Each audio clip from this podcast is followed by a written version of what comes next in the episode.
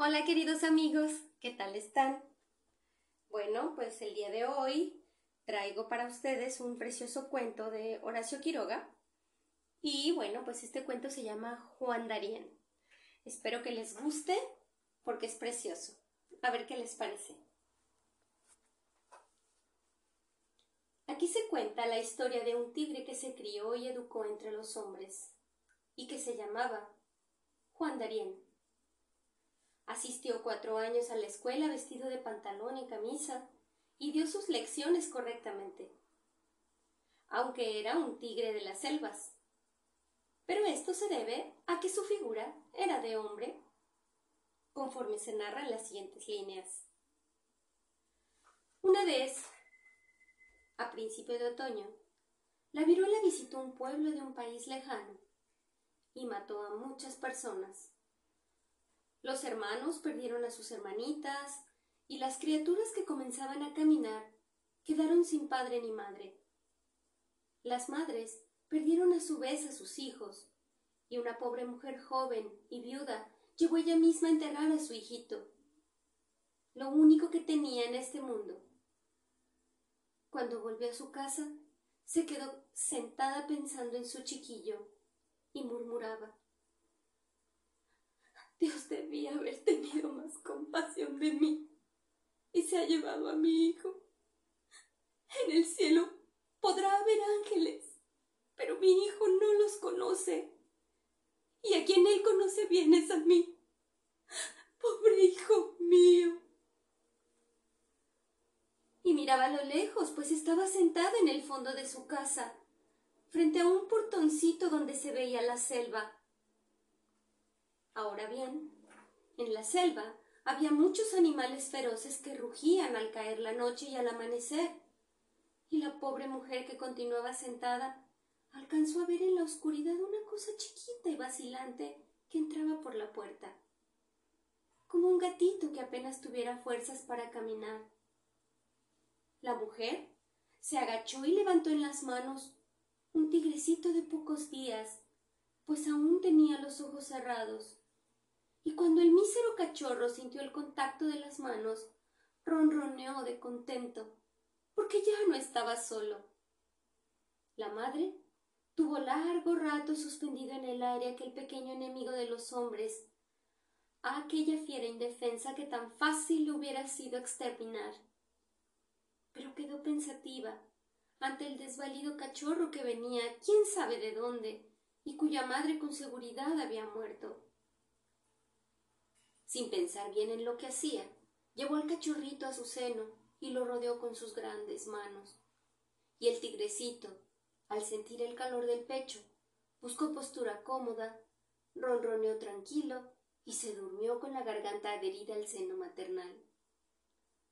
La mujer, pensativa siempre, entró en la casa y en el resto de la noche, al oír los gemidos del hambre del cachorrito, y al ver cómo buscaba su seno con los ojos cerrados, sintió en su corazón herido que, ante la suprema ley del universo, una vida equivale a otra vida, y dio de mamar al tigrecito.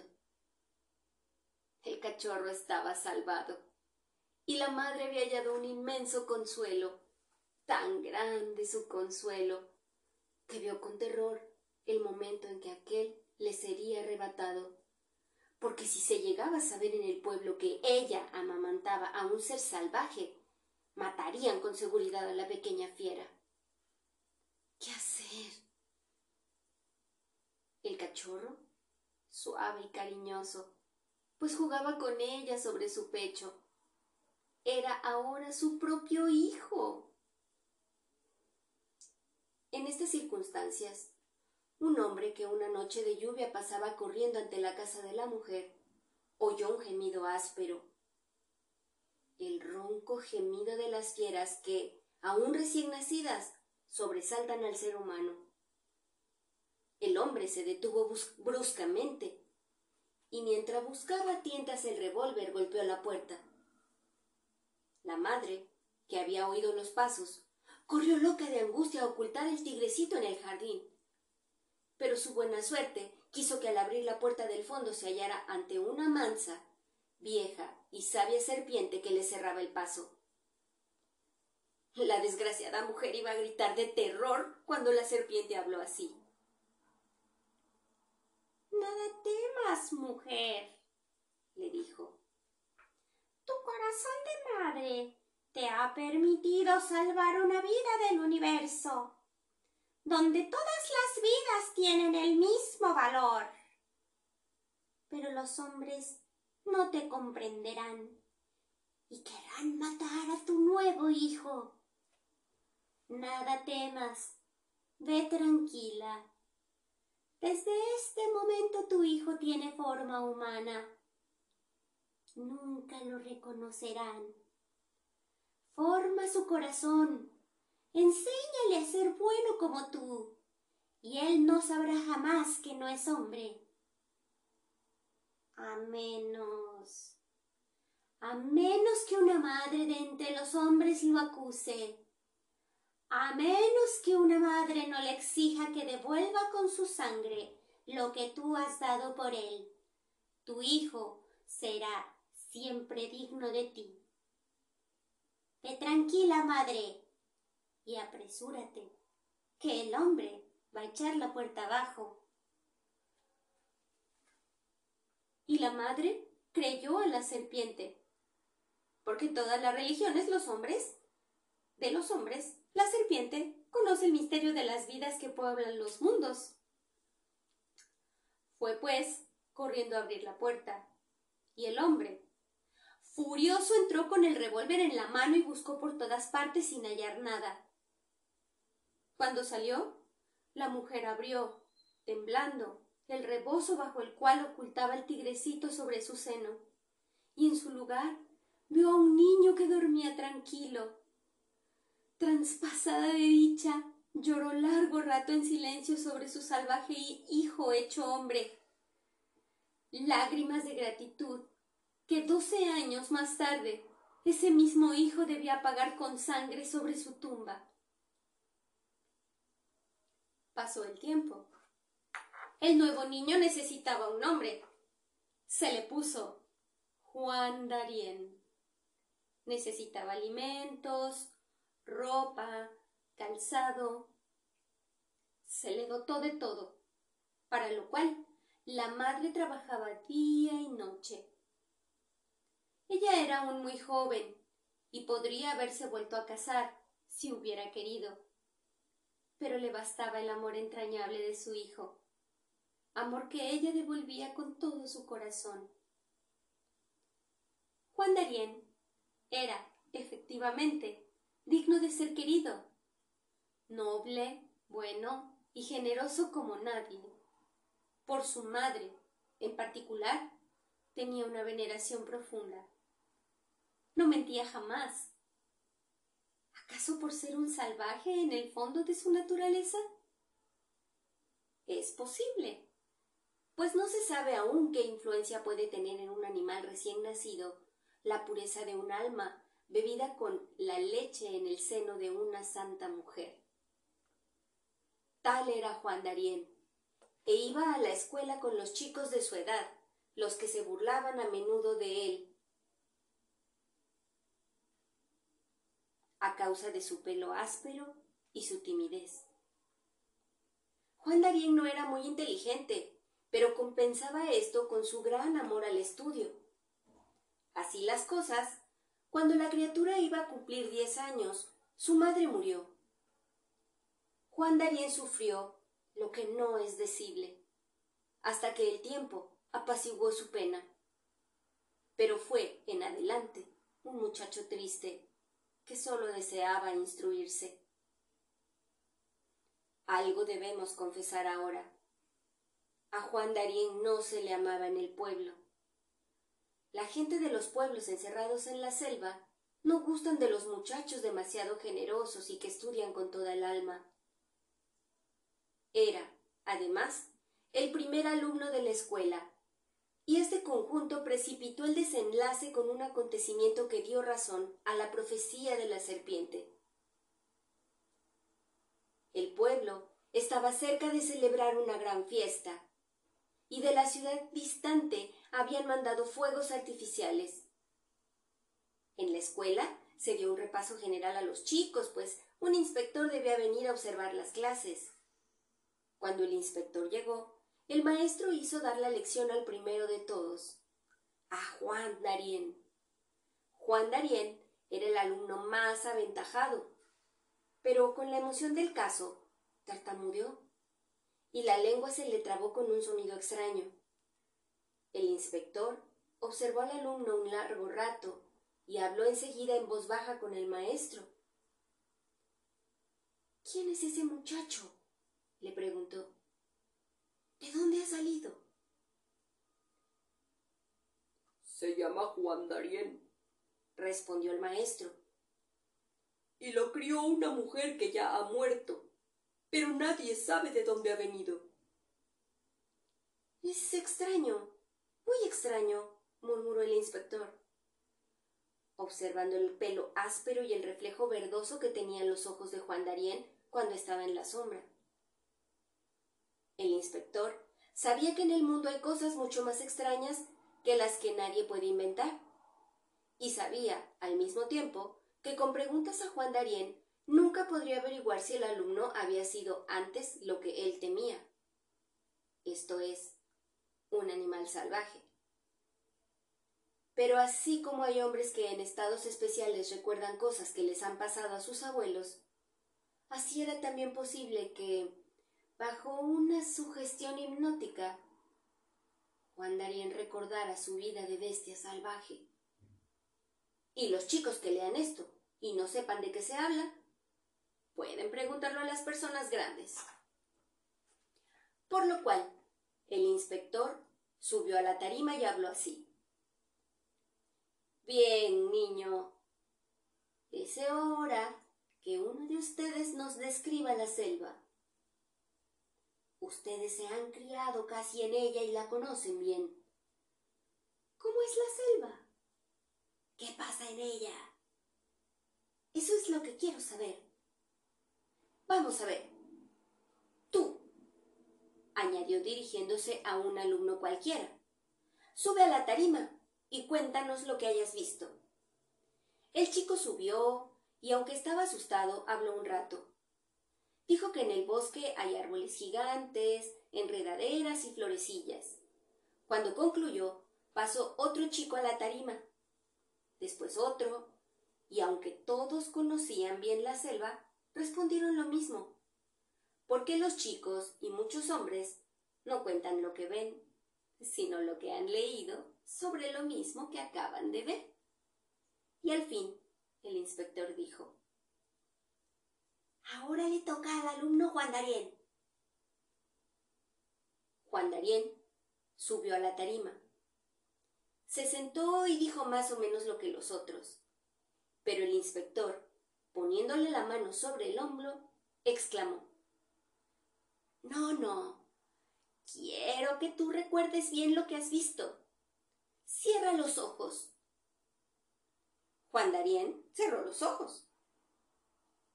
Bien, prosiguió el inspector. Dime lo que ves en la selva. Juan Darien, siempre con los ojos cerrados, demoró un instante en contestar. No veo nada, dijo al fin. Pronto vas a ver. Figurémonos que son las tres de la mañana, poco antes del amanecer. Hemos concluido de comer por ejemplo, estamos en la selva, en la oscuridad. Delante de nosotros hay un arroyo. ¿Qué ves? Juan Darien pasó otro momento en silencio, y en la clase y en el bosque próximo había también un gran silencio. De pronto, Juan Darien se estremeció y con voz lenta, como si soñara, dijo Veo las piedras que pasan y las ramas que se doblan y el suelo. Y veo las hojas secas que se quedan aplastadas sobre las piedras. Un momento, le interrumpió el inspector. ¿Las piedras y las hojas que pasan? ¿A qué altura las ves? El inspector preguntaba esto porque si Juan Darien estaba viendo efectivamente lo que él hacía en la selva cuando era animal salvaje e iba a beber después de haber comido, vería también que las piedras se encuentra a un tigre o a una pantera que se acercan muy agachados al río, pasan a la altura de los ojos. Y repitió. ¿A qué altura ves las piedras? Y Juan Darien, siempre con los ojos cerrados, respondió. Pasan sobre el suelo. Rozan las orejas y las hojas sueltas se mueven con el aliento y siento la humedad del barro en... La voz de Juan Darien se cortó. ¿En dónde? preguntó con voz firme el inspector. ¿Dónde sientes la humedad del agua? En los bigotes, dijo con voz ronca Juan Darien, abriendo los ojos espantado. Comenzaba el crepúsculo, y por la ventana se veía cerca la selva y lóbrega. Los alumnos no comprendieron lo terrible de aquella evocación, pero tampoco se rieron de esos extraordinarios bigotes de Juan Darien, que no tenía bigote alguno. Y no se rieron porque el rostro de la criatura estaba pálido y ansioso. La clase había concluido. El inspector no era un mal hombre, pero, como todos los hombres que viven muy cerca de la selva, odiaba ciegamente a los tigres, por lo cual dijo en voz baja al maestro Es preciso matar a Juan Darien. Es una fiera del bosque, posiblemente un tigre. Debemos matarlo, porque si no, él, tarde o temprano, nos matará a todos. Hasta ahora, su maldad de fiera no ha despertado pero explotará un día u otro, y entonces nos devorará a todos, puesto que le permitimos vivir con nosotros. Debemos pues matarlo. La dificultad está en que no podemos hacerlo mientras tenga forma humana, porque no podremos probar ante todos que es un tigre. Parece un hombre, y con los hombres hay que proceder con cuidado. Yo sé que en la ciudad hay un domador de fieras, llamémoslo, y él hallará modo de que Juan Darien vuelva a su cuerpo de tigre. Y aunque no pueda convertirlo en tigre, las gentes nos creerán y podremos echarlo a la selva. Llamemos enseguida al domador, antes que Juan Darien se escape. Pero Juan Darien pensaba en todo, menos en escaparse, porque no se daba cuenta de nada. ¿Cómo podía creer que él no era hombre, cuando jamás había sentido otra cosa que amor a todos, y ni siquiera tenía odio a los animales dañinos? Mas las voces fueron corriendo de boca en boca, y Juan Darien comenzó a sufrir sus efectos. No le respondían una palabra, se apartaban vivamente a su paso y lo seguían desde lejos de noche.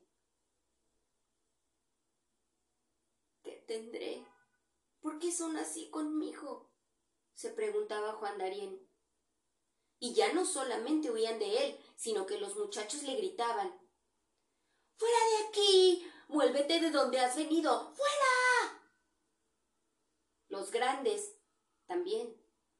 Las personas mayores no estaban menos enfurecidas que los muchachos. ¿Quién sabe qué llega a pasar si la misma tarde de la fiesta no hubiera llegado por fin el ansiado domador de fieras. Juan Darien estaba en su casa preparándose la pobre sopa que tomaba, cuando oyó la gritería de las gentes que avanzaban precipitadas hacia su casa. Apenas tuvo tiempo de salir a ver qué era.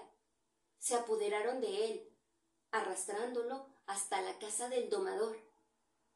¡Aquí está! gritaban, sacudiéndolo. Es este. Es un tigre. No queremos saber nada con tigres. Quítele su figura de hombre y lo mataremos. Y los muchachos, sus condiscípulos, a quienes más quería, y las mismas personas viejas gritaban Es un tigre. Juan Darien nos va a devorar. ¡Muera Juan Darien! Juan Darien protestaba y lloraba porque los golpes llovían sobre él y era una criatura de doce años. Pero en ese momento la gente se apartó y el domador, con grandes botas de charol, levita roja y un látigo en la mano, surgió ante Juan Darien. El domador lo miró fijamente y apretó con fuerza el puño del látigo. ¡Ah! exclamó. Te reconozco bien. A todos puedes engañar menos a mí. Te estoy viendo, hijo de tigres. Bajo tu camisa estoy viendo las rayas del tigre. Fuera la camisa y traigan los perros cazadores. Veremos ahora si los perros te reconocen como hombre o como tigre. En segundos arrancaron toda la ropa a Juan Darien y lo arrojaron dentro de la jaula para fieras. Suelten los perros pronto, gritó el domador, y encomiéndate a los dioses de tu selva, Juan Darien. Y cuatro feroces perros cazadores de tigres fueron lanzados dentro de la jaula. El domador hizo esto porque los perros reconocen siempre el olor del tigre, y en cuanto olfatearon a Juan Darien sin ropa, lo harían pedazos, pues podrían ver con sus ojos de perros cazadores las rayas de tigre ocultas bajo la piel del hombre. Pero los perros no vieron otra cosa en Juan Darien que el muchacho bueno que quería hasta a los mismos animales dañinos y movían apacibles la cola al olerlo. Devóralo. Es un tigre. Toca, toca. gritaban a los perros. Y los perros ladraban y saltaban enloquecidos por la jaula sin saber a qué atacar. La prueba no había dado resultado. Muy bien, exclamó entonces el domador. Estos son perros bastardos, de castas de tigre, no le reconocen. Pero yo te reconozco, Juan Darien. Ahora nos vamos a ver nosotros. Y así, diciendo él, entró en la jaula y levantó el látigo. ¡Tigre! gritó. Estás ante un hombre y tú eres un tigre. Allí estoy viendo, bajo tu piel robada de hombre, las rayas de tigre muestra las rayas. Y cruzó el cuerpo de Juan Darien de un feroz latigazo. La pobre criatura desnuda lanzó un, alarido de dolor, mientras las gentes enfurecidas repetían Muestra las rayas de tigre. Durante un rato prosiguió el atroz suplicio. Y no deseo que los niños que me oyen vean martirizar de este modo a ser alguno. Por favor, me muero, clamaba Juan Darien. Muestra las rayas, le respondían. Por fin, el suplicio concluyó. En el fondo de la jaula, arrinconado, aniquilado en un rincón, solo quedaba su cuerpecito sangriento de niño, que había sido Juan Darien. Vivía aún, y aún podía caminar cuando se le sacó de allí, pero lleno de tales sufrimientos como nadie lo sentiría nunca. Lo sacaron de la jaula y empujándolo por el medio de la calle, lo echaban del pueblo. Iba cayéndose a cada momento, y detrás de él iban los muchachos, las mujeres y los hombres maduros empujándolo. Fuera de aquí, Juan Darien. Vuélvete a la selva, hijo de tigre y corazón de tigre. Fuera, Juan Darien. Y los que estaban lejos no podían pegarle. Le tiraban piedras. Juan Darien cayó del todo. Por fin, tendiendo en busca de apoyo de sus pobres manos. Y su cruel destino quiso que una mujer, que estaba parada a la puerta de su casa, sosteniendo en los brazos a una inocente criatura, interpretara mal ese ademán de súplica. ¡Me ha querido robar a mi hijo! gritó la mujer. ¡Ha tenido las manos para matarlo! ¡Es un tigre! Matémosle antes de que él mate a nuestros hijos. Así dijo la mujer. Y de este modo se cumplía la profecía de la serpiente. Juan Darien moriría cuando una madre de los hombres le exigiera la vida y el corazón de hombre que otra madre le había dado con su pecho. No era necesaria otra acusación para decir a las gentes enfurecidas que se decidieran y lo mataran. Y veinte brazos con piedras en la mano se levantaban ya para aplastar a Juan Darien, cuando el domador ordenó desde atrás con voz ronca Marquémoslo con rayas de fuego. Quemémoslo en los fuegos artificiales. Ya comenzaba a oscurecer, y cuando llegaron a la plaza era noche cerrada. En la plaza habían levantado un castillo de fuegos de artificio, con ruedas, coronas y luces de bengala. Ataron en lo alto del centro a Juan y prendieron la mecha desde un extremo. El hilo de fuego corrió velozmente, subiendo y bajando, y encendió el castillo entero. Y entre las estrellas fijas y las ruedas gigantes de todos colores, se vio allá arriba a Juan Darien sacrificado. Es tu último día de hombre, Juan Darien, clamaban todos.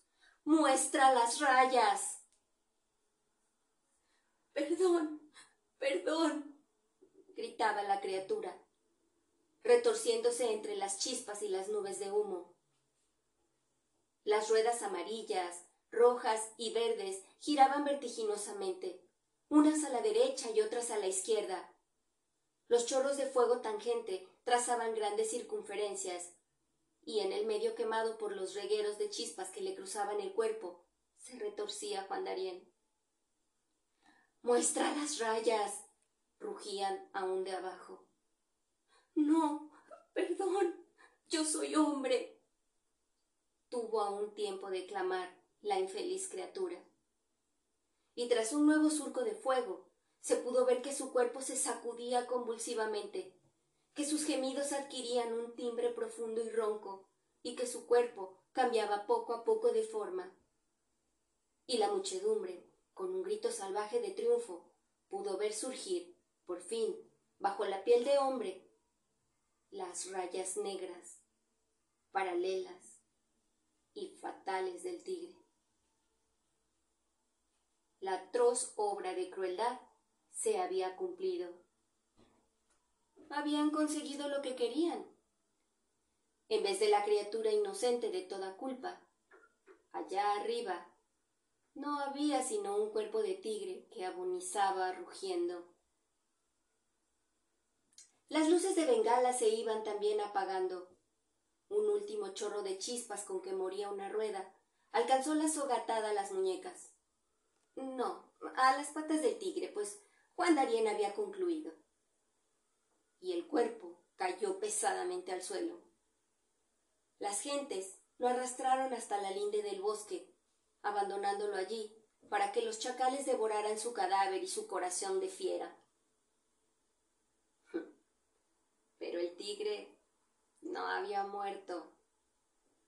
Con la frescura nocturna volvió en sí y arrastrándose presa de horribles tormentos se internó en la selva. Durante un mes entero no abandonó su guarida en lo más tupido del bosque, esperando con sombría paciencia de fiera que sus heridas se curaran. Todas cicatrizaron por fin, menos una una profunda quemadura en el costado que no cerraba y que el tigre vendó con grandes hojas porque había conservado de su forma recién perdida tres cosas. El recuerdo vivo del pasado, la habilidad de sus manos que manejaba como un hombre, y el lenguaje. Pero en el resto, absolutamente en todo, era una fiera que no se distinguía en lo más mínimo de los otros tigres. Cuando se sintió por fin curado, pasó la voz a los demás tigres de la selva para que esa misma noche se reunieran delante del gran cañaveral que lindaba con los cultivos. Y al entrar la noche se encaminó silenciosamente al pueblo. Trepó a un árbol y esperó largo tiempo inmóvil. Vio pasar bajo él sin inquietarse a mirar siquiera pobres mujeres y labradores fatigados de aspecto miserable, hasta que al fin vio avanzar por el camino a un hombre de grandes botas y levita roja. El tigre no movió ni una sola ramita al recogerse para saltar. Saltó sobre el domador. De una manotada lo, lo derribó desmayado y cogiéndolo entre los dientes por la cintura, lo llevó sin hacerle daño hasta el juncal. Allí, al pie de las inmensas cañas, que se alzaban invisibles, estaban los tigres de la selva moviéndose en la oscuridad, y sus ojos brillaban como luces que van de un lado para el otro. El hombre seguía desmayado. El tigre dijo entonces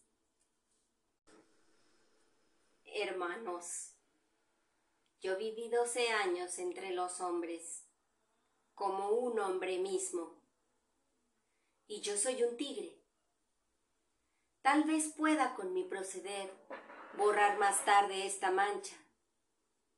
Hermanos, esta noche rompo el último lazo que me liga al pasado. Y después de hablar así, recogió en la boca al hombre que proseguía desmayado y trepó con él a lo más alto del cañaveral, donde lo dejó atado entre dos bambúes. Luego, prendió fuego a las hojas secas del suelo y pronto una llamarada crujiente ascendió. Los tigres retrocedían espantados ante el fuego, pero el tigre les dijo Paz, hermanos. Y aquellos se apaciguaron, sentándose de vientre con las patas cruzadas a mirar. El juncal ardía como un inmenso castillo de artificio las cañas estallaban como bombas y sus gases se cruzaban en agudas flechas de color. Las llamaradas ascendían en bruscas y sordas bocanadas, dejando bajo ella lívidos huecos, y en la cúspide, donde aún no llegaba el fuego, las cañas se balanceaban crispadas por el calor. Pero el hombre, tocado por las llamas, había vuelto en sí Vio allá abajo a los tigres, con los ojos cárdenos alzados hacia él, y lo comprendió todo. Perdón, perdóname, aulló retorciéndose. Pido perdón por todo. Nadie contestó. El hombre se sintió entonces abandonado de Dios y gritó con toda su alma. Perdón, Juan Darien. Al oír esto, Juan Darien alzó la cabeza y dijo fríamente Aquí no hay nadie que se llame Juan Darien. No conozco a Juan Darien. Ese es un nombre de hombre. Y aquí somos todos tigres. Y, volviéndose a sus compañeros como si no comprendiera, preguntó ¿Alguno de ustedes se llama Juan Darien? Pero ya las llamas habían abrazado el castillo hasta el cielo, y entre las agudas luces de bengala que entrecruzaban la pared ardiente, se pudo ver allá arriba un cuerpo negro que se quemaba humeando. Ya estoy pronto, hermanos, dijo el tigre. Pero aún me queda algo por hacer y se encaminó de nuevo al pueblo, seguido por los tigres, sin que él lo notara.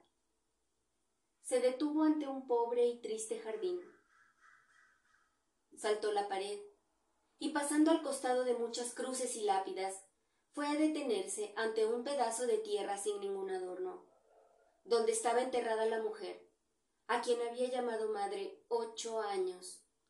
Se arrodilló, se arrodilló como un hombre, y durante un rato no se oyó nada.